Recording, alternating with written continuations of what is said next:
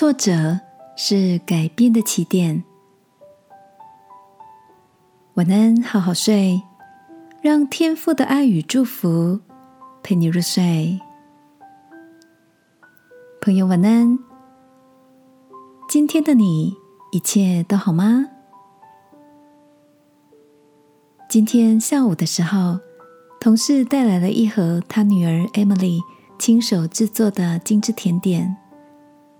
所有人品尝过后，纷纷赞不绝口。同事很开心的告诉大家，Emily 的甜点烘焙坊实体店面即将要在下个月开始试营运。多年前，Emily 曾经远赴日本学习手艺，每天早出晚归。她所负责的不只是甜点烘焙，从清洁、收银。客服、订单处理、盘点等大小杂物，都必须提供协助。在紧凑高压的工作环境下，又遇到严格的主管，难免会产生自我怀疑的挫折感。但每次想放弃的时候，他就告诉自己，并不是所有人都有这样的机遇。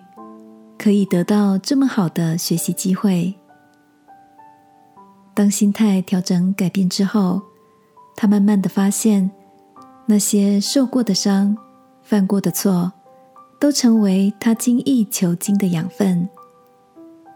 就这样，学成归国的 Emily，透过网络平台开始接单，靠着客户的口耳相传，业绩成长迅速。也给了他开设实体店面的想法。听着同事分享他女儿这段真实打拼的历程，让我想起了圣经里的一段叙述：主虽然以艰难给你当饼，以困苦给你当水，你的教师却不再隐藏。亲爱的，最近的你。也遭遇到什么样的困境吗？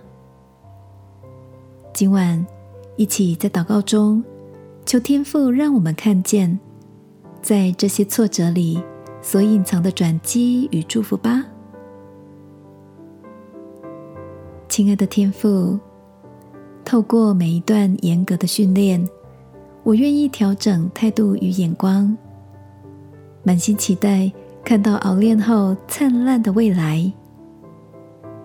祷告，奉耶稣基督的名，阿门。晚安，好好睡。祝福你，蹲下后跳得更高。耶稣爱你，我也爱你。